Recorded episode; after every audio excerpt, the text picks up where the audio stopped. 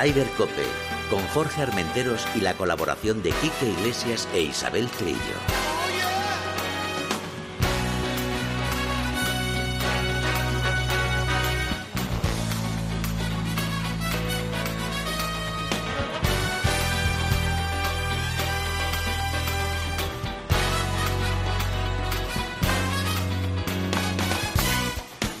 Días, bienvenidos una jornada más a Raider Cope. Volvemos después de nuestras mini vacaciones de Navidad. Espero que todos lo hayan pasado bien, que hayan tenido un buen año, eh, una buena salida de año y una mejor entrada. Yo creo que para lo que nosotros representamos aquí, que es el golf, va a ser un año espectacular, estoy totalmente convencido. Por cierto, no está Isabel Trillo, que la tenemos malita de la garganta. Te mandamos un beso muy grande y un abrazo muy, muy grande a nuestro compañero Kiki Iglesias, que bueno, eh, está pasando un momento complicado, sobre todo su mami, y, pero no es nada malo, sino que han perdido a un familiar y nada, le mandamos un abrazo muy grande desde aquí. Pero la vida sigue y este año, como he dicho, va a ser un año muy, muy importante para el golf español. Porque hoy tenemos en el estudio, después de, de lucharlo ahí, porque claro, ahora está en un momento importante en su vida, Eugenio López Chacarra, buenos días y bienvenido a Raider Cope. Buenos días, Jorge. Nada, muchas gracias por tenerme. Lo, lo primero, espero que Isabel se recupere y darle un fuerte abrazo a Quique. Así que nada, gracias por tenerme y nada, encantado de estar aquí con vosotros. Qué alegría, qué alegría tenerte. Adolfo, a ti también, amigo, que tú eres también parte importante en este equipo. Bueno, no tan importante aquí el protagonista Chucky, pero, pero nada, encantado de estar aquí con vosotros y me sumo también a pues ese abrazo fuerte a Isabel y a Quique y que una pena que no estén aquí con nosotros, pero bueno, seguro que, que, en el futuro estarán aquí. Eso seguro, eso seguro, porque yo creo que eh, con Eugenio López Chacarra, eh, te voy a llamar Eugenio, y así lo dejamos, Eugenio, vamos a tener durante muchos, muchos, muchos años, si Dios quiere, posibilidad de hablar contigo porque creo que nos vas a dar muchas alegrías. Eh, primero de todo, ¿qué tal el final de año? Todo perfecto, ¿no? Sí, todo, todo bien. Tuve un par de días ahí que cogí un pequeño virus, pero bueno, ya estoy recuperado y estamos empezando otra vez con la pretemporada, trabajando fuerte desde por la mañana en el gimnasio, luego un poquito de técnica, luego jugando por las tardes, así que nada, con muchas ganas de que empiece este 2023. Quería dar la enhorabuena desde aquí a John por hacernos, hacernos vibrar el domingo con una gran remontada y, y todo el golf español estaba con él y la verdad que lo que hace John por el golf español y lo que está haciendo ganando estos torneos es algo increíble y nada, mi, más, mi máxima enhorabuena desde aquí y espero que siga ganando mucho este en 2023. Te me has adelantado porque yo te iba a preguntar sobre eso porque evidentemente las noticias son las que mandan y John Ram hizo de nuevo historia porque es otro de los de los ya no solo de los jugadores de golf sino de los deportistas españoles que están en lo más alto, que están haciendo historia. John Ram en Kapalua, en Hawái, el torneo de campeones, se proclamó campeón. Eh, Eugenio, te tengo que preguntar, eh, ¿el colapso de Morikawa es, es algo que se entiende? Es Sí, que, al- sí, pero yo te digo, yo lo estuve viendo. eh, ves que un pat, falla un pat y dices, bueno, pues tiene mucho tiempo para... Y ahí se colapsó. Bueno, la verdad que Colin yo creo que ha hecho una gran semana y al fin y al cabo no se nos tiene que olvidar que ha estado peleando y no hizo un bogey hasta el hoyo 65 del, del, del torneo. Eh, Colin ya sabemos lo bueno que es, todo esto ha ganado medios, gran jugador, gran persona y al final es parte del deporte. John obviamente tuvo una, un grandísimo último día haciendo menos 10, pero yo creo que, que el torneo lo gana John, no lo pierde Colin. Al fin y al cabo esto es un deporte, esto es golf y creo que los dos hicieron un magnífico torneo, pero bueno. Eh, para mí como español obviamente quería ganar a John y creo que, que John hizo un gran trabajo toda la semana y último día estuvo estuvo muy muy muy muy bien y Colin tuvo ahí unos hoyos de mala suerte o nervios o ver que John se acercaba cuando tenía todo más o menos men- más o menos hecho pero esto es parte del deporte y yo creo que Colin va a estar ahí muchas muchas más semanas Pero fíjate, en la televisión americana eh, había dos comentaristas, uno decía que lo perdió Colin Morikawa y otro que lo ganó John Ram. Yo creo que tal vez lo que tú dices, eh, Colin tal vez lo perdió, pero es que John hizo su trabajo. John hizo lo que tenía que hacer, que era intentar hacer lo máximo posible. Y Colin Morikawa lo tenía en su mano, pero bueno. Es Bueno, que- es- esto es parte del deporte, yo creo, en general y sobre todo en el golf. El golf da, da muchas vueltas, puede pasar cualquier cosa en cualquier momento. Obviamente John tiene una espectacular ronda y sobre todo un gran final. Y Colin, pues él, lo que no había hecho en toda la semana lo- mal lo hizo en sus últimos tres hoyos, últimos cinco hoyos, que hizo tres bogies ahí en el 14, 15, 16 o 13, 14 y 15, algo así, que le costaron un poquito y yo creo que John remó hizo una gran vuelta que al fin y al cabo es mérito de John y creo que, que estamos todos los españoles súper contentos por él y también yo no tengo ninguna duda que Colin va a estar ahí muchas, muchas más semanas. Ya ha ganado dos majors y seguramente siga dando guerra muchos más años. Está claro que un campo como ese y un torneo, el de campeones, eh, ¿tú te ves en un futuro no muy lejano jugando ese torneo? Bueno, yo, yo tuve la suerte de poder jugar ahí con la universidad, de hecho jugué muy bien, que gané el año pasado ahí, pero, pero yo estoy donde yo estoy muy contento donde estoy, creo que es, es donde quería estar estos primeros años, eh, tengo mi contrato ahí, estoy jugando con los mejores jugadores del mundo casi todos, todas las semanas. Y mi carrera, mi equipo, yo hemos decidido que empezar a ir a lo el oportuno, así que estoy centrado en lo que depara esta temporada, que es mi primera temporada así completa como profesional en un circuito como uno de los mejores jugadores del mundo, por no decir casi siempre todos los mejores, así que estoy contento donde estoy y poder esperar espero poder jugar con, contra todos los mejores en los majors en, unos años o dentro de poco este año. Así que nada, yo estoy muy contento donde estoy y estoy preparando la temporada con mucha energía conmigo y con mi equipo, que creo que es lo que tenemos que hacer. Ahora hablaremos de lo que, de lo que te espera este año, este año nuevo, el 2023. Pero Eugenio, ¿cómo le puede cambiar la vida a una persona? en cuestión de meses. Eh, fíjate, al principio del año pasado, eh, no sé si se te pasaba por la cabeza algo así o, qué, eras, qué era tu pensamiento, qué era lo que tú pensabas que podía ser la temporada pasada, antes de que llegara todo lo del IP. Pues si te soy sincero, la verdad que tuve una gran pretemporada el año pasado, estas fechas, en noviembre y diciembre en 2022, y sabía que mi, tiempo tenía que llegar. Estábamos entrenando mucho, estaba jugando muy bien, pero el pad no acababa de mejorar y cambiamos al pad escoba y fue como un clic que dio en mi cabeza y en mi juego y así demostré los últimos cinco meses últimos en college. Eh, cuatro victorias, estando ahí arriba en muchos torneos y perdiendo nationals en playoff. Conseguí ponerme número dos del mundo y mucha gente decía número uno, ya que el japonés solo jugaba en Japón y las veces que jugaba en el mundo amateur la había ganado yo.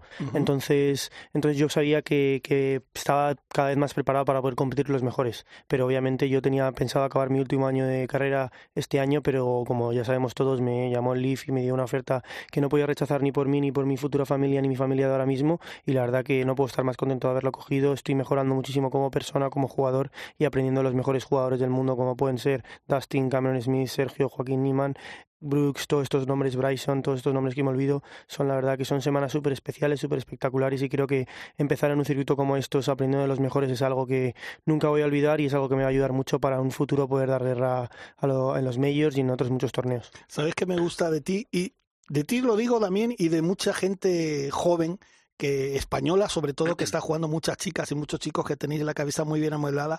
Me acuerdo que hace unos meses, cuando salió lo del IPA, hablamos contigo y dijiste estas mismas palabras. Eh, me han arreglado el futuro para mí y mi futura familia. Hoy lo has vuelto a repetir. La gente yo creo que empieza a asimilar ahora lo que representa eso para ti. Y bueno, ya no hablo de Sergio eso porque esos, digamos que tienen un poco la vida ya hace tiempo resuelta. Pero para un chico joven como tú, eh, tener algo y percibir eh, ya no solo el, tema económico, que es muy importante, pero sino la posibilidad de jugar en una gran liga con esos grandes nombres que has dicho, es algo muy importante y, y me, me gusta que lo recalques. Sí, la verdad que yo tengo solo palabras de agradecimientos al Live Wolf y a toda la gente que está en el Wolf. La verdad que confiar en mí de esa manera y darme esas cifras y todo lo que han hecho por mí ha sido algo que, como tú ya sabes, es algo que te arregla la vida a mí, a mi futura familia, a mi, a mi, a mi equipo y a todo el mundo. Es algo que jugar sabiendo que tienes, que tienes, mm, que tienes una vida ya más o menos, más o menos resuelta es algo único, pero yo siempre he querido mejorar, he querido ganar y quiero ganar a los mejores del mundo. Como ya demostré en Bangkok, soy capaz de, de luchar contra los mejores, ahí estaban todos los mejores ya del mundo, Cameron Smith, ganador de Major, de Players, Dustin Johnson, número uno del mundo, Brooks, ganador de muchos Majors, y ser, ser capaz de poder competir con ellos y ganarles como lo hice, es algo que yo creo que es más importante que el dinero, es algo que he querido hacer desde pequeñito, ganarles, y yo creo que estamos en el buen camino y creo que vamos a, a tener una gran temporada 2023 y ojalá tener muchas buenas temporadas estos años que vienen. Oye, vamos a hablar sobre todo de esa última jornada en Bangkok. Eh, por la mañana, cuando te levantas, cuando vas camino al campo, eh, ¿qué se te pasa por la mente? Que, estás, que ves que tienes la posibilidad de hacer historia en el golf español. Sí, la verdad que fue una noche dura. Yo me acuerdo perfectamente de esa noche yo creo que nunca la olvidaré. Yo creo que eh, yo comparto habitación con Gonzalo, que es mi mejor amigo y aparte trabaja conmigo de agente, manager, como lo puedas llamar, y está conmigo en todas las veces y fue una noche muy larga. Yo creo que nos despertamos tres o cuatro veces por la noche y sabíamos que iba a pasar. Al fin y al cabo es donde hemos querido estar desde que éramos pequeñitos, poder tener una opción un domingo de ganar un, gran torneo, hacer historia en el golf español y, y ayudarme a, a, mí, a mí como persona, a mi equipo de crecer. Y bueno, fue un día, un día la verdad que muy cansado y un día mágico. Yo creo que un día que nunca ninguno olvidaremos. Yo me acuerdo de llegar al campo de golf una hora antes y estar en el locker y ver a Mikkelson todo sudado. Y yo le pregunto a Adolfo y a Antonio, que ya habían estado ahí viendo el campo, ¿este qué ha hecho? Y me dicen, no, lleva ya cuatro horas entrenando. Y eso es algo que me, que me marcó la cabeza diciendo, mira, si una persona como Phil Mickelson, que ha ganado todo en el golf y tiene toda la vida resuelta, sigue haciendo lo que hay, entrenando como, como hay que entrenar para ser el mejor, es algo que me marcó la cabeza y dije, si esto lo hacen hay que seguir haciéndolo como hemos estado haciendo. Yo creo que salí al campo mucho más, muy, muy relajado gracias a Adolfo y a mi equipo. La verdad que fuimos ahí, pensé, siempre dijimos, vamos a, a disfrutar como hemos hecho todos los primeros días, a jugar nuestro proceso y que pase lo que tenga que pasar. Y yo creo que, que el momento de la suspensión fue un momento clave también. Eh, veníamos, Patrick Reed venía apretando mucho, toda la gente obviamente conocían a Patrick Reed por todo lo que han hecho en el mundo del golf iban apoyándole y gritando y todo. Y el momento de la suspensión el, la hora y media que estuvimos parados, poder desconectar y tener un equipo como Adolfo, Gonzalo, estaba mi primo, mi entrenador Antonio, y estar ahí hablando de la vida, de lo afortunados que éramos, de la gran oportunidad que tenía delante, de todo lo que había trabajado desde pequeñito para este momento, y salí ahí al playoff, a, digo, a, los, a los últimos cuatro hoyos con un approach bastante tenso que hice, la verdad que puede ser el mejor golpe que he dado en mi vida y luego disfruté un montón los siguientes tres hoyos, la verdad que pasó todo muy rápido y fue algo, algo que nunca olvidaremos. Yo me acuerdo de Sergio al acabar su ronda salir corriendo al 18 a verme, a verme los últimos dos golpes y decirnos a Adolfo que sacábamos tres, que fuéramos tranquilos y nosotros yo le veía a Sergio feliz, yo estaba feliz y fue algo que yo creo que ni mi equipo, ni Adolfo, ni yo vamos a olvidar nunca. Fue una bajada ahí al green con toda la gente, todo el mundo aplaudiendo y sobre todo tener la seguridad de que si hagas tres golpes y puedes disfrutar en los últimos golpes fue, fue algo único y creo que tenemos más ganas de repetir y vamos a trabajar muy fuerte para poder conseguir más logros para el deporte español. Adolfo hace un gesto, Adolfo Luna hace un gesto así afirmativo, que por cierto, tú también tienes una historia, evidentemente, fíjate la vuelta que da la vida. Pero Adolfo, eh, comenta eh, Eugenio que, esos momentos antes de, de, empezar la jornada se despertó dos o tres veces por la noche. Eh, ¿Tú cómo lo viste cuando llegó al campo? ¿Lo viste nervioso, lo viste tenso o lo viste relajado? No, en realidad estaba bastante tranquilo. Yo hice el trabajo con Antonio Barquero por la mañana tempranito, que fue justo con la anécdota esa que vimos a Mikkelson llegar a las 6.00 de la mañana. A las 6 estaba ya dando bolas Mikkelson. Y hicimos el, el planning que hacemos todas las mañanas, el chequeo de los 18 hoyos mi bien estaba igual que todos los días. Estaba jugando tan bien que al fin y al cabo era repetir un poco lo que habíamos estado haciendo toda la semana, golpe a golpe, eh, buscar las zonas. Eh, habíamos hecho una pequeña estrategia esa semana de, de, jugar por zonas, como estaba jugando en college, y simplemente nos ceñimos a ese plan. No hicimos nada, nada extraordinario. Es más, en el hoyo 18 el torneo ya estaba ganado cuando pegamos el hierro 8 al green pero justo después de ese golpe decimos, todavía queda mucho. O sea, nosotros nuestro pensamiento era el siguiente golpe, hacer una buena planificación del siguiente golpe. Y en realidad fue así todo el domingo. Eh, sí es que es verdad que obviamente ganar es muy difícil, se nos complicó ahí en el hoyo 4 o 5 cuando hacemos esos dos bogies que no nos había pasado en toda la semana, pero inmediatamente hace un verde maravilloso en el hoyo 6 que pega un hierro 2 que está a punto de hacer albatros. Y a partir de ahí las cosas van rodando, hace un verde importantísimo en el hoyo, en el hoyo 14 había dejado pegada a King y Richard Blanc, eh, pegaditas, pegaditas, iban acercando muchísimo. Yo no sabía que Patrick Reed iba tan pegado. Ah. Me lo dicen en la suspensión. Cuando, cuando paran es cuando yo cuando pregunto cómo vamos. Y es ahí cuando Barquero me dice que, que vamos ganando de dos.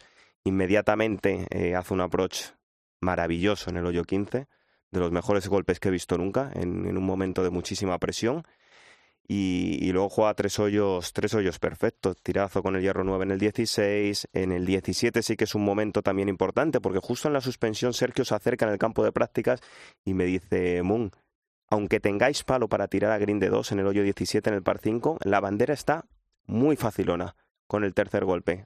Cágale up y vais a tener opción de hacer verde. Y efectivamente pegó un drive el mejor de toda la semana. Llegábamos con el hierro 4, no nos hacía falta más, o el hierro 5 para, para cazar el green de 2 en el par 5. Y, directamente que hicimos un layup con el hierro 9, un blaster perfecto, la dejó a un metro, metro y medio, y el hoyo 18 estuvo a punto de hacer otro verde. O sea, es que fue una semana en la que todo salía rodado, eh, tanto de tía green como metió muchos pads. Eh, bueno, esas semanas de, de, de ensueño que, que, oye, que sabe que el nivel lo tiene ahí, pero que faltaba cuadrar un poquito todo y esa semana pues cuadro todo para ganar. Oye, una cosa, eh, eh, esta pregunta es para los dos. Eh, me imagino que os conocéis de, de la federación, ¿no? De, de, de estar ahí.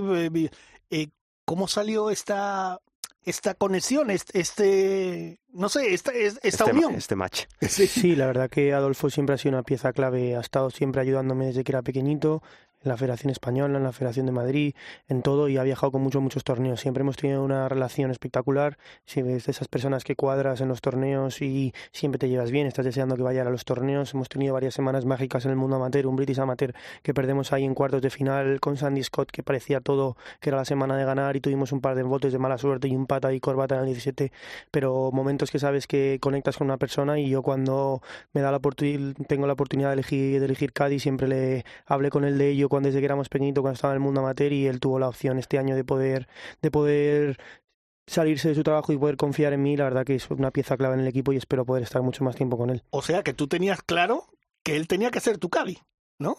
¿Eh? ¿Tú tenías claro también que, que ibas a ser su Cádiz? Pues mira, es lo que, lo que comentaba Eugenio eh, ahora mismo. Es un tema que habíamos hablado ya hace bastante tiempo. Me lo había propuesto cuando yo estaba cuando yo estaba trabajando, pero bueno, por determinadas circunstancias, pues, pues no se había dado el hecho. Obviamente yo estaba feliz y tener la oportunidad de trabajar en la Federación Española de Golf ha sido ese trampolín o he tenido esa suerte de conocer a todos estos grandes jugadores. Entonces, al final, cuando estás rodeado de tantos grandes talentos, tantos chavalines que conoces desde que son benjamines, pues, pues adquieres esa confianza con ellos que luego en un futuro, pues fíjate lo que ha pasado, que, que estando, siguiendo trabajando en, en, la federación, pues me llega esa llamada, me llega esa llamada en el mes de, de agosto y me dicen que quieren que quieren contar conmigo. Y así nos ponemos en funcionamiento. Oye, a mí me llama la atención, no sé, eh, evidentemente por las palabras de vosotros dos teníais muy claro que esto tarde o temprano iba a suceder, que ibais a formar pareja eh, deportiva, pero a mí me llama la atención porque mucha gente, he, escuchado a gente que decía, joder, que Chacarra a lo mejor tenía que haber cogido a alguien con un poco más de experiencia, un poco más mayor. Si casi, tú eres un poco más mayor que, Eugenio, pero, pero tenéis, eh, estáis eh, más o menos a, a, una edad casi similar. Eso tú lo tenías muy claro, ¿no? Que no, que tenía que ser él y tenía que ser él. Sí, la verdad que yo, bueno, la gente siempre va a hablar y siempre va a haber pensamientos negativos, quieras o no. Siempre haber alguien que no le parecía una cosa a otra, pero yo tenía bastante claro que yo quería trabajar con Adolfo. Yo veo más importante la relación que tenemos en el campo, cómo, cómo trabajamos los dos. Los dos somos muy trabajadores. Cuando estamos en momento de trabajo sabemos dónde estamos y cuando estamos en momento de estar tranquilos, vacilar, ver fútbol, hacer lo que otros planes, sabemos también diferenciar y creo que nos compaginamos muy bien y yo tenía claro que Adolfo iba a ser un gran Cádiz y así ha sido. Tercer torneo, segundo torneo que está en la bolsa, el primer torneo quedamos los 16 o así, con un par de sin meter un pat y pudiendo quedar arriba fácilmente y al segundo torneo yo creo que fue Bangkok, que fue el segundo que estaba, el tercero ganamos. Así que yo creo que es algo que se ha visto reflejado que hace, que hace un gran trabajo y es muy importante para mí y para mi equipo. Bueno, Eugenio, te llaman, te hacen la propuesta del LIP, eh, ¿te lo piensas mucho o poquito? La verdad que cuando yo creo que cualquier persona humana cuando ven esos números hay poco que pensar. Eh, llevas trabajando toda tu vida para vivir del golf, es así como obviamente yo quiero ganar torneos, ganar medios y siempre he querido estar en el PGA Tour de pequeño porque el LIV no existía, pero, pero al fin y al cabo yo quería vivir del golf. Yo quería, yo sabía que trabajar en una oficina o trabajar para alguien me iba a costar mucho y quería ser deportista y sobre todo quería ser el mejor del mundo en el golf. Y yo creo que cuando te llaman, te ofrecen esas, esos números, esos contratos, esas cosas te aseguran tres años en un circuito con muchos mejores jugadores del mundo, donde, donde tener tres calendarios completos y aparte el dinero que, que conlleva eso y el dinero que hay en los premios es algo que yo creo que ni, ni yo ni ninguna persona del mundo se lo pensaría y yo creo que hay muchas críticas que he recibido por ello, pero yo creo que si ellos fueran en su lugar también lo cogerían y al fin y al cabo yo soy feliz, mi equipo es feliz y es lo que cuenta y creo que hemos cogido y estoy seguro que hemos elegido la mejor opción para mí. Eso lo tengo yo claro, a mí que me lo ofreciera la mía, anda que iba a decir que no. Oye, eh, bueno, ya Sergio creo que ya lo conocías, ¿no? Ya tenías, eh, ya lo habías conocido y tal. Pero, por ejemplo, cuando te sientas con Greg Norman, eh, te impone, es un nombre que impone de cerca sentarte al lado suyo y que te diga algo, te comente algo. Sí, como tú dices, la verdad que Sergio siempre ha sido una persona súper cercana a mí, siempre ha estado intentando ayudarme y obviamente me dio la opción de formar parte de su equipo durante estos tres primeros años y es algo que nunca voy a olvidar. La verdad que ayer fue su cumpleaños, felicitarle sí. desde aquí, ya he hablado con él bastante, pero bueno, darle otra vez las felicidades y ojalá sea un gran año para él también y para nosotros en el equipo, pero creo que Sergio se ha portado magníficamente conmigo y ha hecho mucho por el deporte español. Y luego Greg, es una persona persona que también ha hecho mucho por el golf. Creo que, que ha sido un gran jugador y, y y, es un gran jugador, pero es una persona también muy trabajadora. Lo ves lo fuerte que está, la edad que tiene, cómo se levanta por la mañana, cómo está implicado en el circuito, cómo quiere hacer mejor a todo, todas las cosas. Es algo, la verdad, único. Yo tengo una gran relación con Greki y desde aquí le mando un saludo y espero que siga muchos años con nosotros y siga haciendo las cosas como la está haciendo. Oye, eh, bueno, ya entonces ya hemos cubierto la primera parte de, de, de, esta llegada al LIP. Eh, haces el torneo ese de Bangkok que ganas. Eh, luego te empiezan, pues claro, todo el mundo te empieza a llamar, eh, prensa, compañeros, amigos y tal. Una cosa que me llama mucho la atención, y tengo que decir que entrevisté también el año pasado a tu hermana, que los dos, no sé, tenéis la, es que no me canso de decirlo, la cabeza muy bien amueblada. yo, mucha gente podía pensar, uy, a este ahora se le va a subir, no sé qué, no sé cuánto. Te escucho hablar y, y, hablas como la primera vez que te entrevisté. O sea, igual, tú, te ha cambiado, evidentemente te ha cambiado la vida, eso está claro, pero tu forma de ser es la misma. Sí, yo al final, yo creo que mis padres, mi familia y todos mandan educación y yo creo que hay que ser el mismo, tengas X o tengas X por dos o seas tal. Yo soy una persona, y Adolfo te lo puedo decir, igual, bueno, mucho más madura y diferente cuando era pequeño, pero soy sí, soy igual. La verdad que yo soy feliz haciendo lo que soy, me da igual tener más o tener menos, yo quiero seguir mejorando en el golf, quiero seguir haciendo historia en el deporte español y yo siempre voy a ser una persona educada, humilde y siempre sé que, que se puede mejorar, siempre estoy jugando un deporte en el que nunca llegas, nunca estás perfecto haciendo todo, entonces es algo que te hace estar mucho, bajar a los pies y estar y ser, ser buena persona. Yo creo que ser buena persona es algo importantísimo en la vida y ser una persona que todo el mundo respeta y todo el mundo admira y sobre todo eso hace que la gente te quiera seguir más, te quiera ayudar más y quiera apoyarte más. Y yo creo que es como hay que ser y creo que sí, así seguiré siempre. Eh, y si no soy, ya tengo un equipo detrás que me van, a dar toques de atención y tienen suficiente confianza para decirme cuando hago las cosas no tan bien, que todos nos equivocamos, pero creo, como él te puede decir ahora, que sigo siendo una persona igual, habiendo ganado, habiendo no ganado o habiendo recibido el gran contrato que he recibido. Yo creo que es algo que me he trabajado conmigo, con mi familia, con mi equipo desde pequeño y es algo de lo que estamos orgullosos de ello, pero es algo que, que sigue, yo sigo siendo el mismo, sigo siendo Eugenio Chacarra, sigo siendo el mismo que estaba en el colegio, sigo siendo el mismo que estaba en la universidad, simplemente ahora tengo dinero, tengo más dinero y sí juego un, juego profesional, pero sigo siendo la misma persona y así voy a ser siempre. Adolfo, me gusta cómo, cómo, cómo habla eh, y dice, él ha dicho una cosa, si me paso o algo así, mi equipo está para tirarme las orejas. ¿Eso forma parte también un poquito del trabajo del Cádiz o solo exclusivamente? Lo digo porque sé que tenéis una buena amistad. Lo digo por si a lo mejor en un momento dado tú le puedes decir, a ver, por aquí, por aquí, por aquí. Sí, bueno, a ver, tener una relación personal de amistad desde hace tantos años, pues nos da esa pequeña confianza para en un momento determinado decirle, oye, Chucky, yo creo que esto lo tenemos que hacer así o yo creo que por aquí te estás equivocando, igual que la tiene él conmigo. Al final, pues eso es lo que decía, eh, hablaba Chucky hace, hace unos minutos. Eh, un Caddy tiene muchas funciones, entonces hay jugadores que prefieren tener un Caddy eh, únicamente eh, centralizado en el tema en el tema golfístico y otros jugadores que prefieren tener una persona obviamente que tenga muchos conocimientos de golf pero que a su vez eh, pueda aportarle esa parte personal que a lo mejor otro caddy más experimentado no podría aportarle porque no le conoce desde hace tantos años. Entonces, bueno, sí, claro que sí. Yo en un momento determinado, cuando las cosas considero que no se están haciendo bien, se lo voy a decir igual que él me lo dice a mí. Oye, Adolf, creo que esto tenemos que mejorar por aquí o creo que por aquí iríamos mejor. Lo que pasa es que a lo mejor eh, la similitud de edad dentro de... ¿Cuántos años os lleváis? Bueno, es que no somos tan parecidos. Yo le saco 12 años. 12 años, bueno, pero 12 años hoy en día yo creo que no es nada. Es que, mira, sobre todo me refiero... sí, sí, bueno, Sí, sí, es verdad, es bastante, pero me refiero, por ejemplo, una imagen eh, de lo que estábamos hablando hace un momento de, de la jornada de ayer de Colin Morikawa, que iba caminando y el, el Cali le tocó el hombro, le hizo así tal. Yo no veo a, al, al, al Cali de Tiger haciéndole así a Tiger, o a lo mejor el Cali de Sergio eh, tocándole así. Tal. En cambio, sí lo veo entre vosotros. Sí, pero Me refiero a, ese tipo de detalles. Sí, pero como ha dicho Adolfo, es que hay jugadores que quieren una cosa a otra. Yo necesitaba un Cádiz que sea parte de mi Cádiz sea mi amigo y yo creo que... Que sea familia que es, tuya. que es amigo, familia, yo a Adolfo le considero parte más de mi familia, la verdad que pasamos muchas horas juntos cuando estamos en el campo, vivimos momentos juntos, me presión, golpes malos, golpes buenos, alegrías, enfados y todo eso conlleva tener una gran amistad. Yo creo que para mí, como soy como persona y como he sido siempre, necesito a alguien que me conozca y creo que hacemos un equipo perfecto y ojalá poder estar así muchos más años y darnos muchas más alegrías. Eso es un binomio que tiene mucho que ver luego en, en los éxitos, me imagino, ¿no? Yo creo que sí, que es importantísimo. Al final el jugador, aquí el que, el que juega es el jugador. El Cádiz hace ahí un, un entrenamiento en el que intenta ayudarle lo máximo posible eh, con todas sus herramientas, pero al final no nos engañemos. Aquí el que le pega la bolita es Chucky. Si Chucky no está fino, no vamos a ganar torneos. Es que por Claro. mucho que yo le dé un, le haga una buena estrategia o le dé un buen palo, le puedo dar un buen palo, pero si él no está fino, la bola no va a ir al sitio. O sea, da exactamente igual. Sí que es verdad que en momentos determinados, pues esa confianza que tú puedas tener con tu caddy, eh, que te pueda ayudar en un momento de, de, de, de- nervios, de incertidumbre, pues puede ayudar mucho. Pero al final, pues es eso. eh, Yo lo he dicho siempre. Aquí Chucky ha ganado en Bangkok porque tenía que ganar en Bangkok.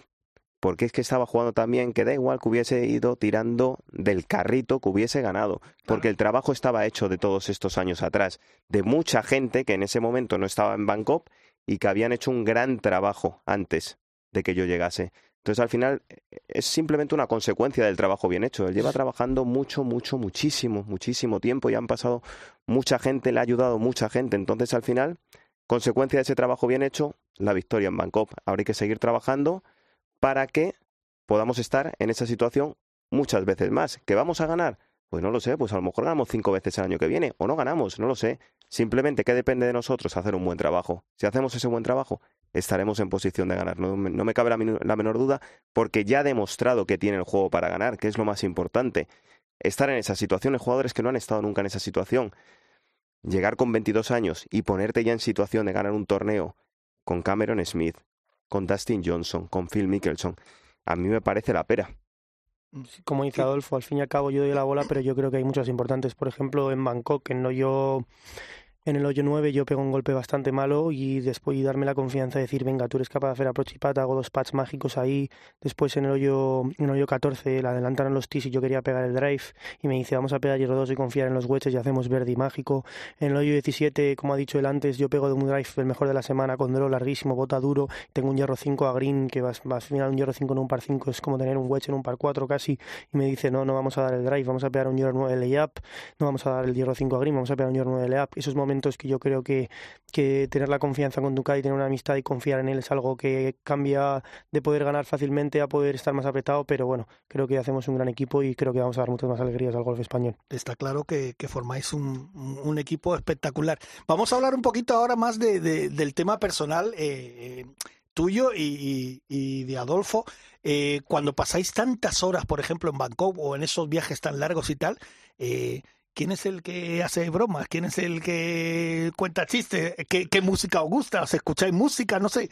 ¿Quién, quién, quién parte, quién rompe el hielo? Yo soy muy tranquilo. ¿Sí? Sí, la verdad que Adolfo va siempre tranquilo, no le molesta nada, está siempre con, con sonriendo, pase esté malo, esté no, siempre está en un buen carácter y yo creo que formamos un buen equipo. Yo creo que tanto Antonio, Adolfo, Gonzalo y yo, que somos los cuatro que viajamos Sí. juntos siempre a todos los torneos, hacemos un buen mix. Tenemos a Antonio, que es un poco así, por decirlo, el más mayor y que trae un poco más la seriedad y las cosas serias, pero luego Gonzalo y yo, al fin y al cabo, tenemos 24 y 22 años y nos gusta hacer un poco a veces tonterías o reírnos. La o broma, de- ¿no? o hablar- Bromitas. O hablar, de niñas, hablar de, yo que sé, de cualquier cosa. Somos todos del Real Madrid a muerte, entonces vemos los partidos del Madrid también. eh, no sé, yo creo que hacemos un gran grupo y, y tenemos siempre cosas de la que hablar y de qué hacer y yo creo que nos lo pasamos muy bien. Al fin y al cabo, como tú has dicho, son muchas horas juntos, muchos viajes, muchos aviones. Eh, Hay veces que juegas bien y estás contento y se hacen los aviones más a menos, pero cuando juegas mal, coger un avión de 10 horas pensando cómo has hecho esto, que tienes que mejorar, que no, se hacen largos y tener un equipo detrás y tener a las tres personas que viajan conmigo siempre es algo que yo creo que es clave para mí, para saber desconectar y creo que hacemos un gran trabajo y una gran labor con ello. Yo creo, yo hablo desde mí, creo que nos lo pasamos muy bien todos, Adolfo lo puede decir, pero yo creo que yo soy una persona que juegue mal o no, juegue bien, cuando acaba la ronda soy uno nuevo, intento estar positivo, intento disfrutar la cena, intento disfrutar de la compañía, que mañana es un día nuevo y la vida sigue. Hay más problemas en la vida de salud o de lesiones o lo que sea que son más preocupantes que simplemente una mala ronda de golf, simplemente ver lo que he hecho mal, lo que he hecho no, seguir trabajando duro y seguro que con el trabajo todo llega. Pero ahora de verdad, ¿quién es el más bromista? Gonzalo, yo, creo. ¿Sí? Probablemente. ¿Sí? Yo, soy bastante alegre, pero tampoco soy de gastar muchas bromas. Y menos cuando estoy, cuando estoy currando, soy bastante prudente con ese tema pero... Es que Gonzalo, Gonzalo es muy gracioso, Gonzalo, sabes que sabe contar bromas, sabe imitar a gente, sabe imitar voz, es, muy, es una persona, es una persona bastante, bastante graciosa, pero bueno, yo creo que entre Gonzalo, yo, Antonio, Adolfo, cuando estamos ahí alguna vez hacemos bromas, no sé, hablamos de todo, al final somos personas normales, somos personas que sí, somos deportistas, hemos hecho algo en el, en el deporte español y en la historia de España, pero somos personas normales y nos lo pasamos bien y hacemos todo como personas normales. Oye, y en estos, en estos torneos del LIB, lo digo porque yo lo veo por la tele eh, y somos seres humanos. Eh, como diríamos nosotros en el campo, en, tiempo de juego siempre cuando vemos una chica muy guapa en el campo, que la enfocan y tal, decimos, buenas tardes, que es, es Enrique Cerezo, el presidente del Atlético de Madrid, que tiene esa forma de decir cuando habla, dice, buenas tardes. Eh, en el LIB también hay mucho buenas tardes, ¿no? Sí, la verdad que la verdad que no nos podemos quejar del tema de ese tema. La verdad que tenemos suerte de que mucha gente está yendo a los torneos. La verdad que es una pasada. Ya sé que en internet dicen cosas o en Twitter y tal, algo hay tres o cuatro que van en contra y se cree que todo el mundo que ellos tienen razón, pero Adolfo te lo puedo decir de mano. En Boston, Nueva York, Bangkok, Miami es una barbaridad la gente que había. En... Yo he visto he jugado torneos del PGA Tour y el y he tenido suerte y la verdad que no tiene nada que ver la cantidad de gente que hay en estos torneos en comparación con los torneos que he jugado yo del PGA Tour y European Tour. Entonces, entonces yo creo que al haber tanta gente siempre hay, como tú dices, buenas tardes muchas, entonces nosotros tenemos otra forma... buenas tardes muchas, nosotros tenemos otra, nosotros tenemos otra forma entre Gonzalo y yo de, de hacerlo o decirlo así un poquito más, más gracioso. Nosotros llamamos agua cuando vemos algo, algo que viene o algo que hay por ahí, decimos, joder, menudo agua tal, o sé que para que la gente no, no sepa lo que podemos estar diciendo. Y la verdad que, pues sí, es, al final es, es la vida ¿no? bueno, que soy gente joven, que soy chicos jóvenes, que, que, hay que disfrutar de la vida. Oye, por cierto, el tema música. ¿qué, música te gusta a ti? Yo soy muy simple para eso, la verdad que el Enleaf pone muchísima música, ponen de todo tipo y yo la verdad que escucho todo tipo de música. Puedes escuchar, puedo estar escuchando reggaetón o puedo estar escuchando españoladas o puedo estar escuchando rap americano. La verdad que yo soy muy muy fácil para ello. No me gusta escuchar música antes de empezar las rondas porque hay algunas canciones que se te quedan en la cabeza y estás todo el día con ellas pensándolo. Entonces soy más de escuchar cosas sin letra para concentración, respiración y tal, pero cuando he acabado las rondas o cuando tal, escucho, escucho lo que sea, la verdad que no soy, no soy muy, muy picky para esas cosas y me gusta todo tipo de música.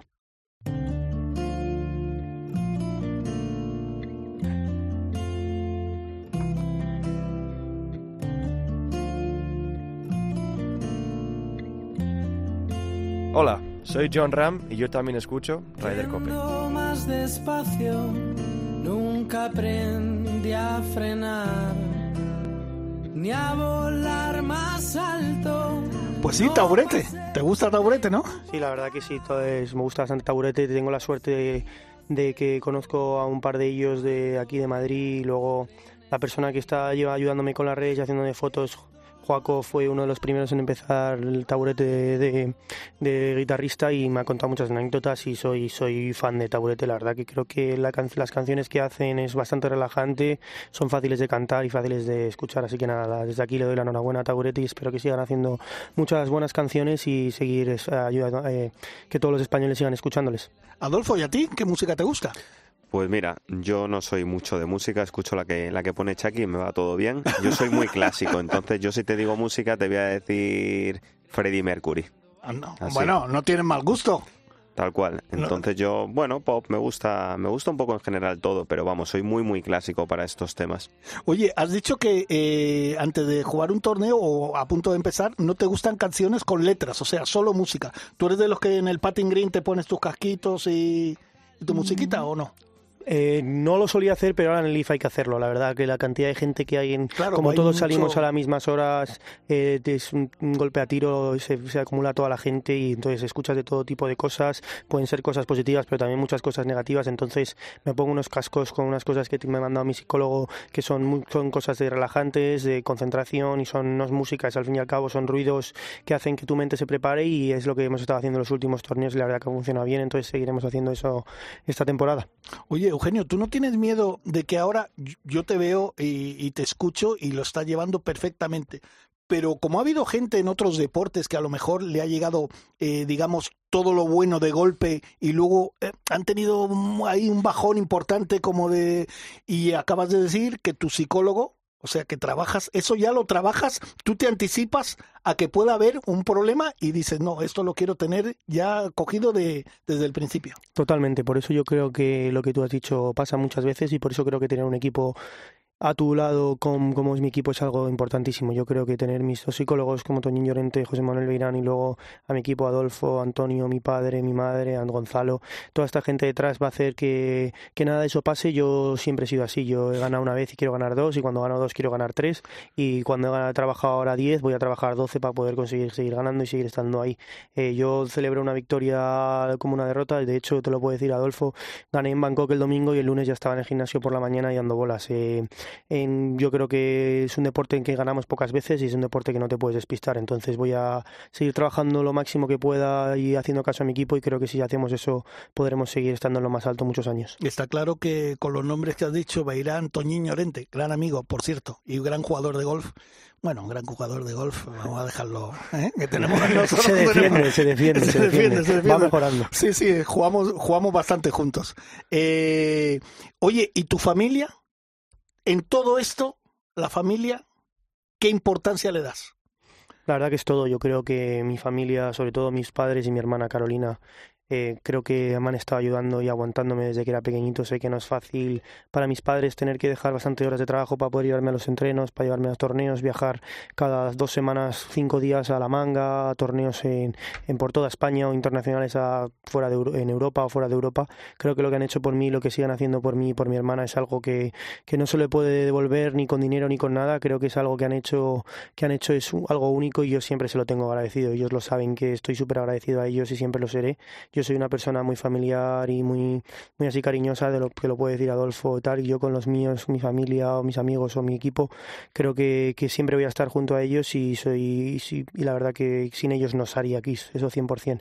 Y desde aquí siempre, y ellos lo saben, que espero que sigan apoyándome mucho, que sigan las cosas como están yendo y yo creo que están orgullosos que mi todo trabajo haya dado su fruto y están orgullosos de que me están viendo en el deporte español, en uno de los más de las personas en el deporte español más altas y creo que, que están contentos de que todo el trabajo que han hecho ellos está dando sus frutos. Oye, ¿qué diferencia de edad te llevas con tu hermana, Carolina?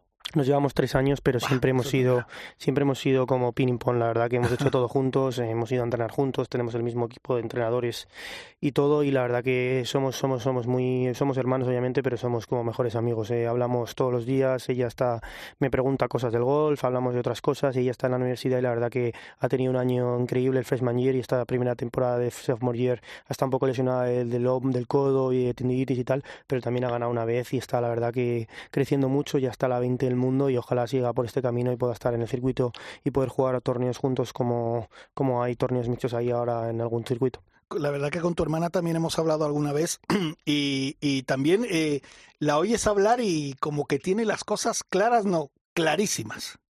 Sí, yo creo que es algo que nos han educado desde que éramos pequeñitos. Eh, yo creo que en mi casa siempre ha habido, son como yo lo digo, la vieja usanza, hay reglas que hay que cumplir y si no las cumples, pues no te va a ir bien. Entonces yo creo que por eso tenemos los pies muy sentados. Son, tenemos dos padres que son magníficos, en las buenas son increíbles y te dejan hacer todo, pero saben que si te pasas de la raya va a haber bronca. Entonces yo creo que nos han educado perfectamente en todos los aspectos y creo que tanto Carol como yo tenemos las cosas claras y sabemos que hay que trabajar mucho en la vida, que, hay que nunca hay que confiarse y que si trabajas y lo das todo y sigues las pautas que tienes que seguir, al final será recompensado. Obviamente yo no tenía tan pensado que al cuarto torneo como profesional con los mejores del mundo iba a llegar la victoria y tal, pero es algo que viene desde atrás, como ha dicho Alfo, que hemos trabajado desde que éramos pequeñitos, tanto mi equipo como muchos otros nombres que me olvido, pero mi familia y mis entrenadores y todo, y ha dado su fruto. Yo creo que al fin y al cabo todo lo que hemos trabajado y hay mucha gente que que lo ha visto sabe por qué estamos ahí y sabe que voy a seguir dando guerra muchos años porque saben cómo soy y cómo trabajo. Oye, la última de la familia. Si te tienen que estirar de las orejas, ¿quién es peor, papá o mamá?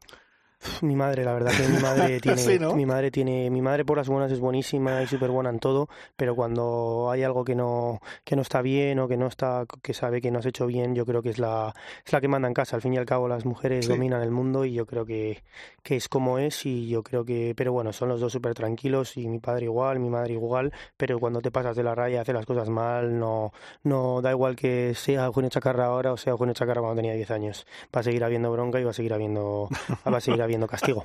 eso, está, eso está bien, va a, haber, va a haber bronca, ha quedado claro. Oye, Adolfo, eh, antes cuando estábamos en la redacción arriba, yo te preguntaba, oye, ¿ves a tus, a tus ex compañeros de la federación? Porque hay que recordar que Adolfo trabajaba en la Federación Española, y tú me dices que en cuanto tienes un momento, te escapas a ver a, todos y a ver torneos y a, y a estar, porque eh, es que es tu vida eso. Es mi vida, es mi vida. Empecé, ten en cuenta que yo empecé a trabajar ahí Salí de la Blume con 18 años y enseguida, acto seguido, me ofrecieron trabajo ahí.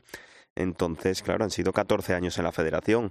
14 años que gracias a esos 14 años he conocido a Chucky. Para empezar, o sea, yo tengo este trabajo gracias a que estaba ahí en ese momento. A mí el golf amateur me apasiona. Me apasiona Carolina López Chacarra, me apasiona Paula, me apasiona Ángel, Ángela Llora, en fin, todos los grandes talentos que están ahora. Entonces, obviamente, eh, no quiero perder ese vínculo. No quiero perder ese vínculo porque es un mundo que si te gusta es precioso y es precioso ver cómo son tan pequeñitos, cómo van evolucionando y cómo llegan a conseguir sus sueños, como la ha pasado a Chucky. Entonces, pues sí, es algo muy bonito y algo que, que siempre me ha gustado y que no voy a dejar nunca. Está claro que, que, la trayectoria o la vida de, deportiva de, de Chucky, como tú le llamas, va a ser larga y seguramente con muchas alegrías y tal. ¿La tuya como, como Cavi también?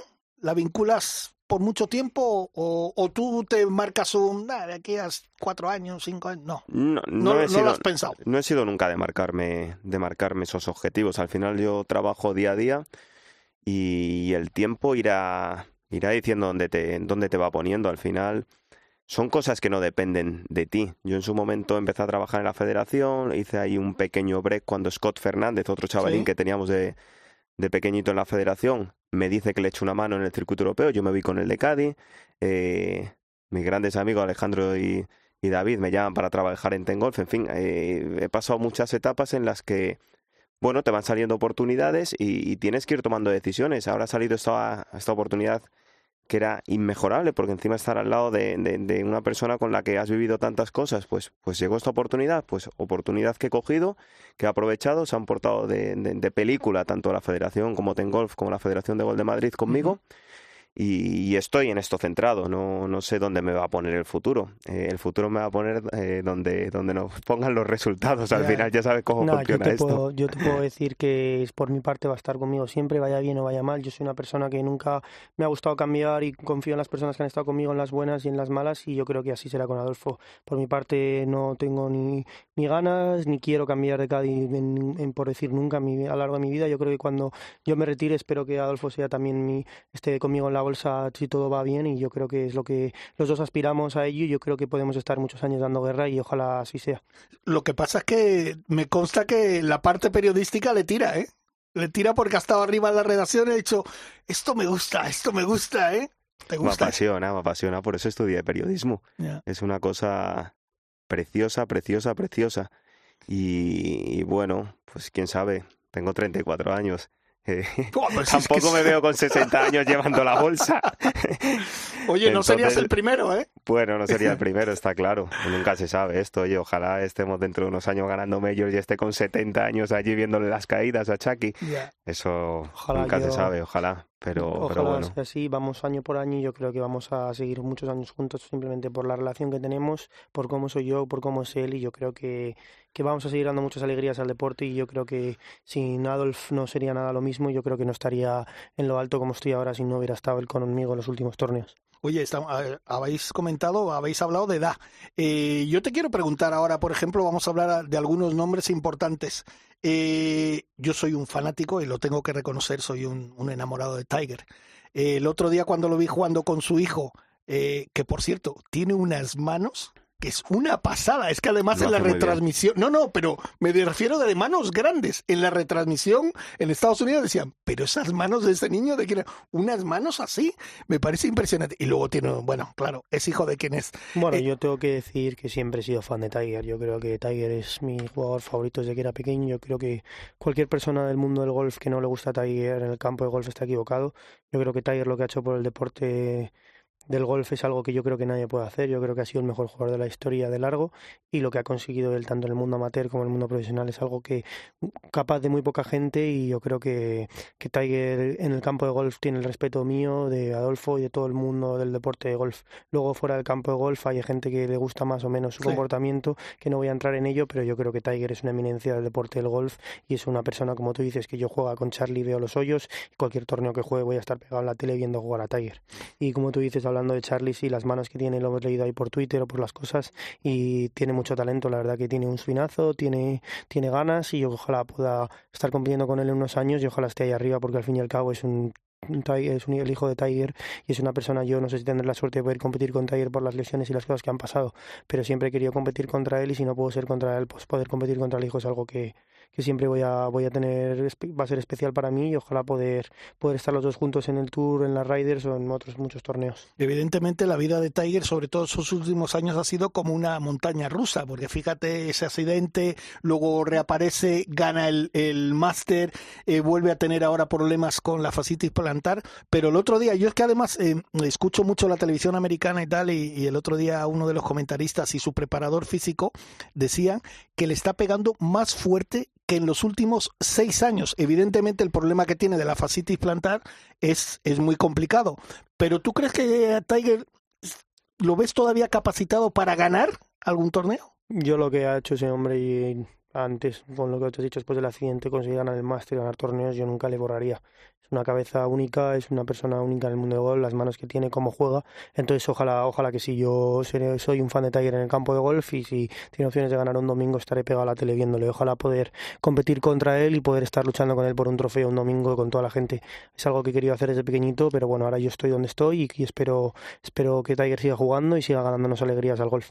Hablemos ahora de, de los españoles. Evidentemente estás muy cerca, eh, cerca no, que formas parte del equipo con Sergio. Eh, estar al lado de Sergio, me imagino que cuando eras pequeño, como tú bien has dicho, él siempre se preocupó mucho por ti y tal, y ahora de mayor estás jugando con él, debe ser una de las grandes cosas que te ha pasado en la vida, ¿no? Sí, la verdad que Sergio, pues yo me acuerdo de España cuando era pequeñito de verle al final era el referente del golf español. Siempre ha sido un ídolo para mí, todo lo que ha hecho por mí son palabras de agradecimiento. Como él dice, ahora yo soy el niño de, de los circuitos, soy el más pequeño, soy el que estoy con el que estoy ahí y él me lleva de como de, de profesor, de tutor. Eh, intento jugar con él las vueltas de práctica lo máximo, viajamos mucho, intento viajar con él en su avión lo máximo junto porque todo lo que me habla, todo lo, todo lo que me enseña y las experiencias que me da es algo que yo creo que voy a recordar siempre y siempre estoy agradecido a él. Es una persona magnífica, un 10. Eh, su familia igual, sus hijos, sus padres, su mujer Ángela, todos son un 10 y conmigo se portan increíblemente y yo solo tengo palabras de agradecimiento. Todo lo que me ha enseñado estos últimos años, sobre todo este año, es algo que me voy a llevar siempre, tanto a mí como a Adolfo, siempre está intentando ayudarnos y enseñarnos. Es una persona que siempre está apoyándome y yo siempre estaré apoyándola. Ojalá los dos podamos tener un gran 2023 y ojalá los dos podamos ganar y dar alegrías al golf español. Hacemos un repaso rápido de, de nombres. John, Bueno, John, ya, ya lo he dicho al principio, la verdad que para mí es el mejor jugador del mundo a día de hoy. No sé si el mejor, él y Dustin yo creo que son los dos que están al mejor nivel del mundo y todo lo que hace para el golf español, venir al Open de España, eh, hacer todo, jugar como está haciendo, darnos alegrías, como recuperar ocho golpes en la última jornada y mantenernos en la tele hasta las dos de la mañana y es algo único. Yo creo que también es una magnífica persona, conmigo siempre se ha portado muy bien, yo le he felicitado, hablamos por WhatsApp de vez en cuando y la verdad que, que yo siempre seré un fan de John y siempre querré que gane y siempre estaré apoyándole. Fíjate que eh, en el- al, al otro lado del charco, pues siempre los últimos años han sido John, han sido Sergio y ha sido Rafa Cabrera. Eh, lo de Rafa es, es, no sé catalogarlo yo como preocupante, aunque él, tú hablas con él y él lo tiene, lo tiene asumido muy, muy fácil. Llegará el momento de que volverá a jugar bien. No sé cómo lo ves tú. Bueno, la verdad que yo no he tenido la suerte de conocer a Rafa nunca. Eh. Yo creo que, obviamente, al ser español, yo siempre voy a, apoyar al deporte español en cualquier deporte, sea badminton, sea ping-pong, sea golf, siempre voy con el deporte español. Y es una persona que yo creo que es una grandísima persona por todo lo que me han dicho, por cómo habla, por cómo juega y todo. Y al final, el golf es un deporte de, de rachas. Ahora ha entrado en una racha un poquito más negra, pero seguro que trabajando como lo hace va a salir de ella y va a seguir dándonos alegrías al golf español. Yo desde aquí le doy todo el ánimo posible y espero poder jugar con él unos días, poder jugar Ojalá el año que viene pueda jugar yo el Open de España y estar con él aquí la semana, conocerle y poder los dos hacer una gran semana. Adolfo, tú sí lo has conocido, eh, no sé si has tenido mucho trato con él. Eh, desde fuera, ¿cómo, ¿cómo ves esa situación que está viviendo? Bueno, a ver, es que es un deporte muy complicado, son, es un deporte que va mucho por rachas y ya lo vimos incluso con él. Eh, cuando no estaba en su mejor momento, llegó a Madrid y ganó. Eh, Rafa es un currante tremendo, tremendo, y lo sé porque me lo han contado tanto mi tío Salva, que le ha tenido muchos años en el equipo nacional, como Kiko. Eh, yo le he visto, hemos coincidido en algunas semanas cuando he estado yo de Cádiz con, con mi cuñado, con Javi Colomo, cuando estuve en su día con, con Scott, y le ves trabajar y, y sabes perfectamente que tarde o temprano ese gran nivel que tenía lo va a volver a tener. No sé si será este año, el año que viene ¿Qué pasa? Pues que cada vez los jóvenes están mejor preparados. Eh, cada vez se pasan a profesional antes. Ya prácticamente algunos ni siquiera acaban la carrera. Entonces, eh, tienen un equipo de trabajo tan amplio y tan bueno que cuando llegan a los circuitos no se tienen ni siquiera que adaptar muchos de ellos. Directamente empiezan a ganar. Entonces, claro, eh, esa competencia es tan abismal que, que jugadores que tienen un par de años regulares, pues se van saliendo de esos circuitos. Es lo que le ha pasado un poquito a Rafa, pero que va a volver, no tengo ninguna duda. Rafa tiene un talento espectacular y, volverá seguro. Ojalá, ojalá, como dice Chucky, sea este año, pero vamos, no tengo, no tengo la menor duda. Estamos ya entrando en nuestra recta final, pero yo te quiero decir también dos nombres que creo que son importantes, Adrián Nau y Adriano Taigui. Sí, la verdad que los dos son grandísimos golfistas tanto Adri como Adriano Taegui he tenido la suerte. Yo no he jugado mucho con Adri, bueno, jugué de amateur y tal, pero bueno, siempre me he tenido una relación cordial y muy buena con él y yo creo que es un grandísimo jugador y creo que lo está demostrando y ojalá siga jugando así de bien y siga dándonos alegrías al golf español. Pero Adriano Taegui he tenido la suerte de coincidir con él un par de veces este año en el Leaf y creo que aparte de un gran jugador es una grandísima persona y creo que eh, lo que hizo en Valderrama es algo que todavía la gente no le ha dado, no le ha dado lo suficiente, ganar como ganó en Valderrama y jugar como está jugando estos últimos torneos es algo que es de, que es de valorar y de quitarse el sombrero. Yo creo que es un, grandísimo jugador, una persona que está mejorando cada año un poquito. Yo creo que, que aparte sé que es un gran trabajador y sobre todo es una gran persona, tanto él como su equipo, como su mujer y todos. Es una es súper súper amable con todos. Es un lujo tenerle en el Leaf y ojalá pueda el año que viene el Leaf le dé la oportunidad de estar en uno de los equipos porque yo creo que es un grandísimo jugador, es un es español y es una gran persona. Oye, con Pablo Larrazábal también, ¿no? ¿Has coincidido? Sí, con Pablo también me tengo una gran relación con Alejandro, que fue capitán de varios interterritoriales con Madrid, conmigo cuando yo estaba jugando de, de sub-25 cuando estaba tenía 20, 21 años y venía a la universidad y podía jugar con Madrid todavía era amateur.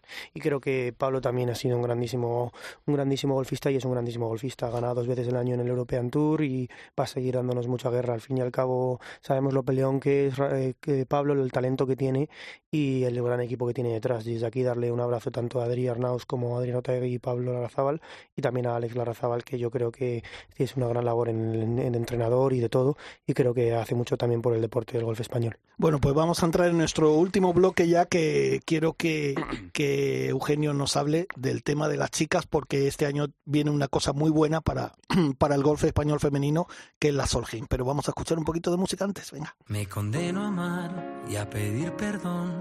A no Hola, soy Sergio García y yo también escucho Ryder Cope. A meter en frasquitos las penas y el daño. Ryder Cope con Jorge Armenteros y la colaboración de Quique Iglesias e Isabel Trillo. A no preguntar por lo que perdí y asfaltar los caminos que lleve debajo.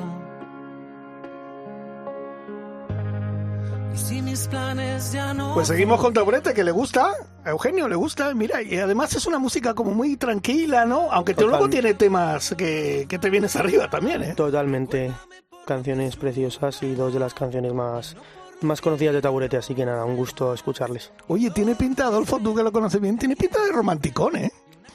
¿O no? Tiene ahí un puntito ¿Tiene ahí un puntito romántico? Según como, según como me pilles. Depende de cómo le pilles el día. Sí, ¿no? Pues mira, hemos descubierto ya cosas de, de Eugenio López Chacarra, que es un tipo romántico, que es madridista, que eres madridista, pero por los cuatro costados, creo, ¿eh? Sí, la verdad que siempre he sido madridista desde pequeño, pero bueno, yo al final soy fan, son- soy fan del fútbol, eh, tengo amigos que juegan en el Atleti, amigos que juegan en el Barça. Sí, porque hace poco Entonces- estuviste en el campo del Atleti. Sí, la verdad que tuve la- el placer de poder presenciar el Barça Atleti en el campo con Morata, Marcos Llorente que me invitaron ahí. También juega Marcos Alonso en el Barça, lo cual obviamente yo soy del Madrid. Uno de tus buenos amigos. Soy del Madrid, pero sí, uno de mis buenos amigos juega en el Barcelona y otros amigos míos juegan en el Atleti. Al fin y al cabo yo soy fan del deporte y quiero que todos mis amigos y deportistas españoles lo hagan bien. Al fin y al cabo soy del Madrid, apoyo al Madrid, pero, pero bueno, yo soy al final fan del fútbol y fan de... Quiero que mis amigos lo hagan bien. Oye, otro de tus buenos amigos, Carlete, Carlos Sainz Jr. Sí, la verdad que Carlos y yo tenemos una relación muy muy buena. Al fin y al cabo se puede. Estoy con él mucho tiempo, jugamos mucho al golf, hacemos rider juntos de mis amigos contra sus amigos y, Y os picáis bastante. eh, nos picamos muchísimo, pero pero dentro dentro del campo nos picaremos mucho. Los dos somos muy competitivos, tenemos matches increíbles, pero somos muy buenos amigos, tenemos mucha confianza juntos, hablamos mucho y el año que viene seguramente él venga a un torneo para verme a mí y yo iré a una carrera suya. Así que nada, eh, desde aquí le mando un abrazo y espero poder verle pronto, que seguro que ya hemos empezado los dos la pretemporada, pero seguimos jugando todas las semanas al golf. Jugamos hace dos días y el tío, la verdad que cada vez mejora más y es bastante increíble como un deportista de ese nivel puede, cómo, cómo compite, cómo puede, cómo le gusta ganar a todo y cómo va mejorando y, y mejorando en este caso en el golf. Bueno, yo creo que eso forma parte de la savia nueva, de esta, de este gen nuevo que tienen todo- todos los deportistas jóvenes como tú, como Carlos Sainz, como eh, el tenista que se me ha ido ahora el nombre, Alcaraz. eh, eh, Alcaraz, Alcaraz. Carlos Alcaraz también. Y entonces, eh, pues eso, os gusta tanto el deporte que luego los que practicáis por fuera os gusta hacerlo bien también. Sí, es como yo cuando juego al pádel, juego al squash o juego al tenis contra amigos y todo, siempre me gusta intentar ganar y si no me pico, y al fin y al cabo todos nos gusta ser bueno en todos los deportes porque como estamos acostumbrados a nuestro deporte a dispuntar y ganar, nos gusta ganar a todo. Eh, desde aquí darle un fuerte abrazo a Carlos y espero que pueda recuperarse pronto la lesión y nos siga dando alegrías en el mundo del tenis. Tanto él como Rafa yo creo que son deportistas increíbles y es alguien y por ello yo me considero un fan del tenis y cada vez que están jugando ellos y estoy por en torneos intento intento yo verles, tanto Sergio como yo intentamos ver todos los partidos de Rafa y Carlos y yo creo que es increíble lo que están haciendo por el mundo del tenis y el mundo del golf, del tenis español. Bueno, pues ya, eh, como he dicho anteriormente, estamos ya en la recta final. Evidentemente, eh, Eugenio, tenemos que hablar. eh, Está la Raider. La Raider llega, eh, que por cierto, tuve la oportunidad de jugar en el campo este junio y, y va a ser un- una Raider espectacular. Vamos a ver si yo creo que está difícil de que puedan haber jugadores como Sergio, el mejor jugador de Raider que hay en Europa. Yo creo que está complicado de que pueda jugar, pero bueno, vamos a ver si. Bueno, yo creo que esto es todo lo que dice las, la internet, las redes sociales y todo. Yo creo que al fin y al cabo una Ryder sin Sergio, sin Dustin, sin Bryson, sin Brooks, sin Phil, sin todo esto no va a ser lo mismo. Entonces yo todavía confío que haya que haya un, que vaya a haber un acuerdo. O sea, ¿tú y vaya a confías pasar de verdad? Cosa. Sí, la verdad que sí. Yo Anda. tuve la suerte de que Luke Donald, capitán de esta Ryder, me escribió y he estado hablando con él bastantes veces y yo creo que, que por el bien del golf, por el bien del golf mundial, por el bien del golf de todo, yo creo que quede todo el mundo y por el bien de la Ryder, es un deporte que al fin y al cabo la Ryder no es un torneo del PGA Tour o de European Tour, es un Claro. torneo aparte. Por el bien de la Ryder y del deporte y de todo, eh, tienen que estar los mejores contra los mejores, que es lo que nos gusta a los fanáticos del golf y a los fans del golf, ver a los mejores con los mejores. Entonces yo creo que ahora con las reuniones que va a haber y las cosas que va a haber, yo creo que al ver, va a haber ahora televisión en el Leaf, al, darnos puntos de ranking mundial, que tiene toda la pinta que va a haber y todo esto, van a cambiar las cosas y yo ojalá, ojalá yo sea, esto al fin y al cabo es mi opinión personal por lo que voy hablando y por lo que voy hablando con los jugadores creo que es algo que tiene que pasar y ojalá sea así para poder tanto yo como Sergio como otros jugadores jugar la Ryder. Ojo que esto es una gran noticia que nos adelanta Eugenio López Chacarra, que él cree que puede haber buenas noticias de cara a la Raider. Bueno, y ahora tenemos que hablar evidentemente de lo que nos viene y lo que vamos a tener más cerca, que es esa Solheim. eh, esas chicas que están ahí. Yo siempre digo que las americanas van a venir con el cuchillo entre los dientes, porque estos dos últimas eh, Raiders, sobre todo la última, la han pasado muy mal, que perdieron en casa. ¿Tú cómo ves esa Raider? Sí, la verdad que la Esa Solheim- Raider, perdón. La Solheim Cup es un evento como la Ryder, es un evento magnífico y estoy encantado de que esté en España. No sé si voy a poder estar en el torneo ya que con el calendario es un poco complicado, pero seguramente os puedo asegurar que seré un fan de Europa más y estaremos viéndolos, si no estamos aquí en España, estaremos viendo en la televisión tanto mi equipo como yo. Y nada, desde aquí darle un ánimo a las chicas eh, europeas, espero que sigan jugando como han estado jugando los últimos dos años y espero que todos los españoles puedan ir a la finca Cortesín, que es un campo magnífico, está ahí en Soto Grande y va a hacer un gran tiempo, el campo es espectacular y la zona, el resort, los restaurantes y todo es un sitio espectacular, así que espero que vaya mucha gente a verlas, que hacen, que juegan muy muy bien al golf, que hacen cosas espectaculares también y espero que las chicas europeas salgan victoriosas. Carlota, casi seguro, vamos, está segura en el, equipo. Eh, ¿Alguna española más bueno, ojalá ya las máximas españolas, ¿no? Yo creo que para todas las españolas jugar una Solheim Cup en España es un, como un sueño. Desde aquí darle un saludo a Carlota, que yo creo que Carlota es una grandísima jugadora, pero también una grandísima persona y ojalá puedan otras jugadoras como Ana Peláez, Nuria Turris, que están ahí en la pelea de entrar, ojalá ellas entren, que son también grandes jugadoras y grandes personas. Así que un saludo muy fuerte a todas y espero que tengáis suerte, que tengáis una gran temporada y podamos veros disfrutar de la Solheim en España y poder traer la Solheim a Europa. Yo siempre lo digo, voy con Europa, por supuesto, pero tengo dos corazoncitos internacionales que para mí son Lexi Thompson y Daniel Kahn. Sí, la verdad que obviamente Daniel Kahn, Lexi Thompson y Las Corda, no sé, las eh, son, son espectaculares jugadores y también son grandes personas. He tenido la suerte de coincidirlas el año pasado. Eh, jugué con Las Corda en, ahí en la reserva en el, en el torneo de Aranco Series y cómo juegan, cómo son y cómo todos son, son gente espectacular y gente maravillosa. Pero bueno, al fin y al cabo en matchplay todo puede pasar. Yo confío en las europeas, confío en el público español que tire y tire hacia, hacia casa, hacia Europa y podamos, y podamos darles otro susto a las americanas y poderlas ganarlas. Yo soy fan también de las cordas, del exilio de Daniela, pero cuando, cuando llega a jugar Europa contra Estados Unidos siempre voy con Europa y ojalá sea así, que haya muchas españolas en el equipo europeo y pueda Europa ganar la Solheim. Eh, Adolfo, eh, ¿tú cómo lo ves? Bueno, pues veo a las europeas muy fuertes últimamente. Entonces se lo va a tener que trabajar mucho Estados Unidos. Y hablando de las españolas, obviamente Carlota parece que, es bastante seguro que va a estar. Azahara, Azahara, que ha vuelto Vamos a ver con Azahara, ahora después de ser mamá, a ver si empieza a encontrar otra vez ese, ese gran nivel de los últimos años. Y me haría muchísima ilusión que jugase Ana Peláez, eso por supuesto. Eh, a mí me, encantaría que jugara Ana Peláez, pero yo también soy mucho de Nuria y de Luna. Bueno, yo de, Nuria y de Luna, por supuesto, vamos, he compartido con ellas un montón de viajes, hemos...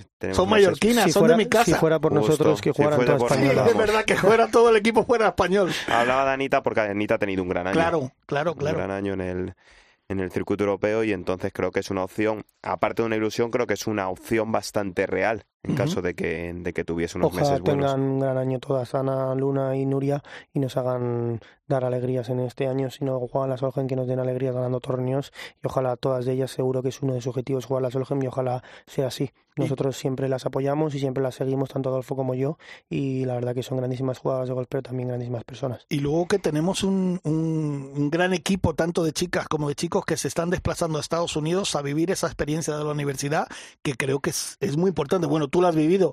Eh, dile a la gente lo que representa estar en la... Muy importante, no, yo creo que es clave.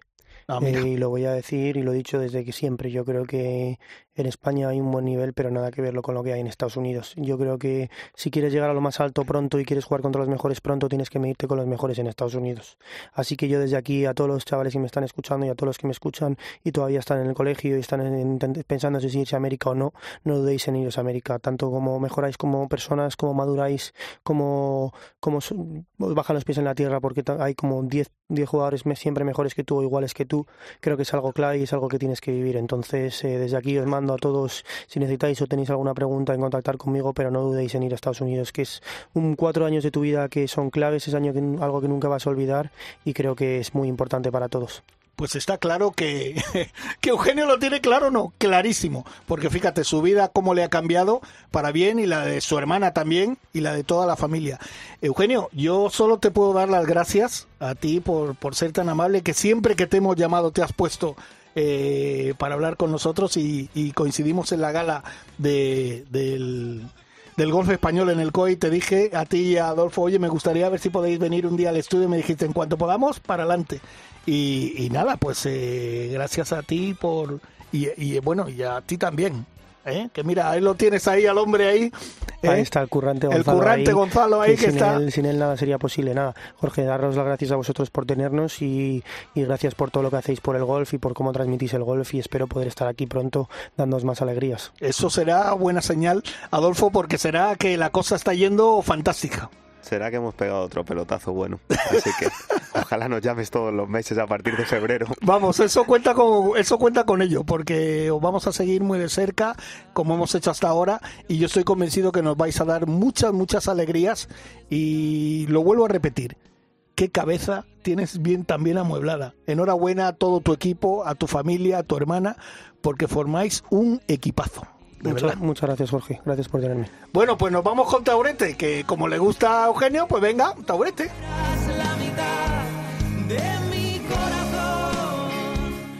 Y gracias a Dani, a, a, Dani, a ti, al técnico, que además es amiguete, a Dani Asenjo, nuestro productor, a Mila, gracias por todo. Y la semana que viene escuchamos más Ryder Cope. Gracias de verdad. Gracias. De veras, lo siento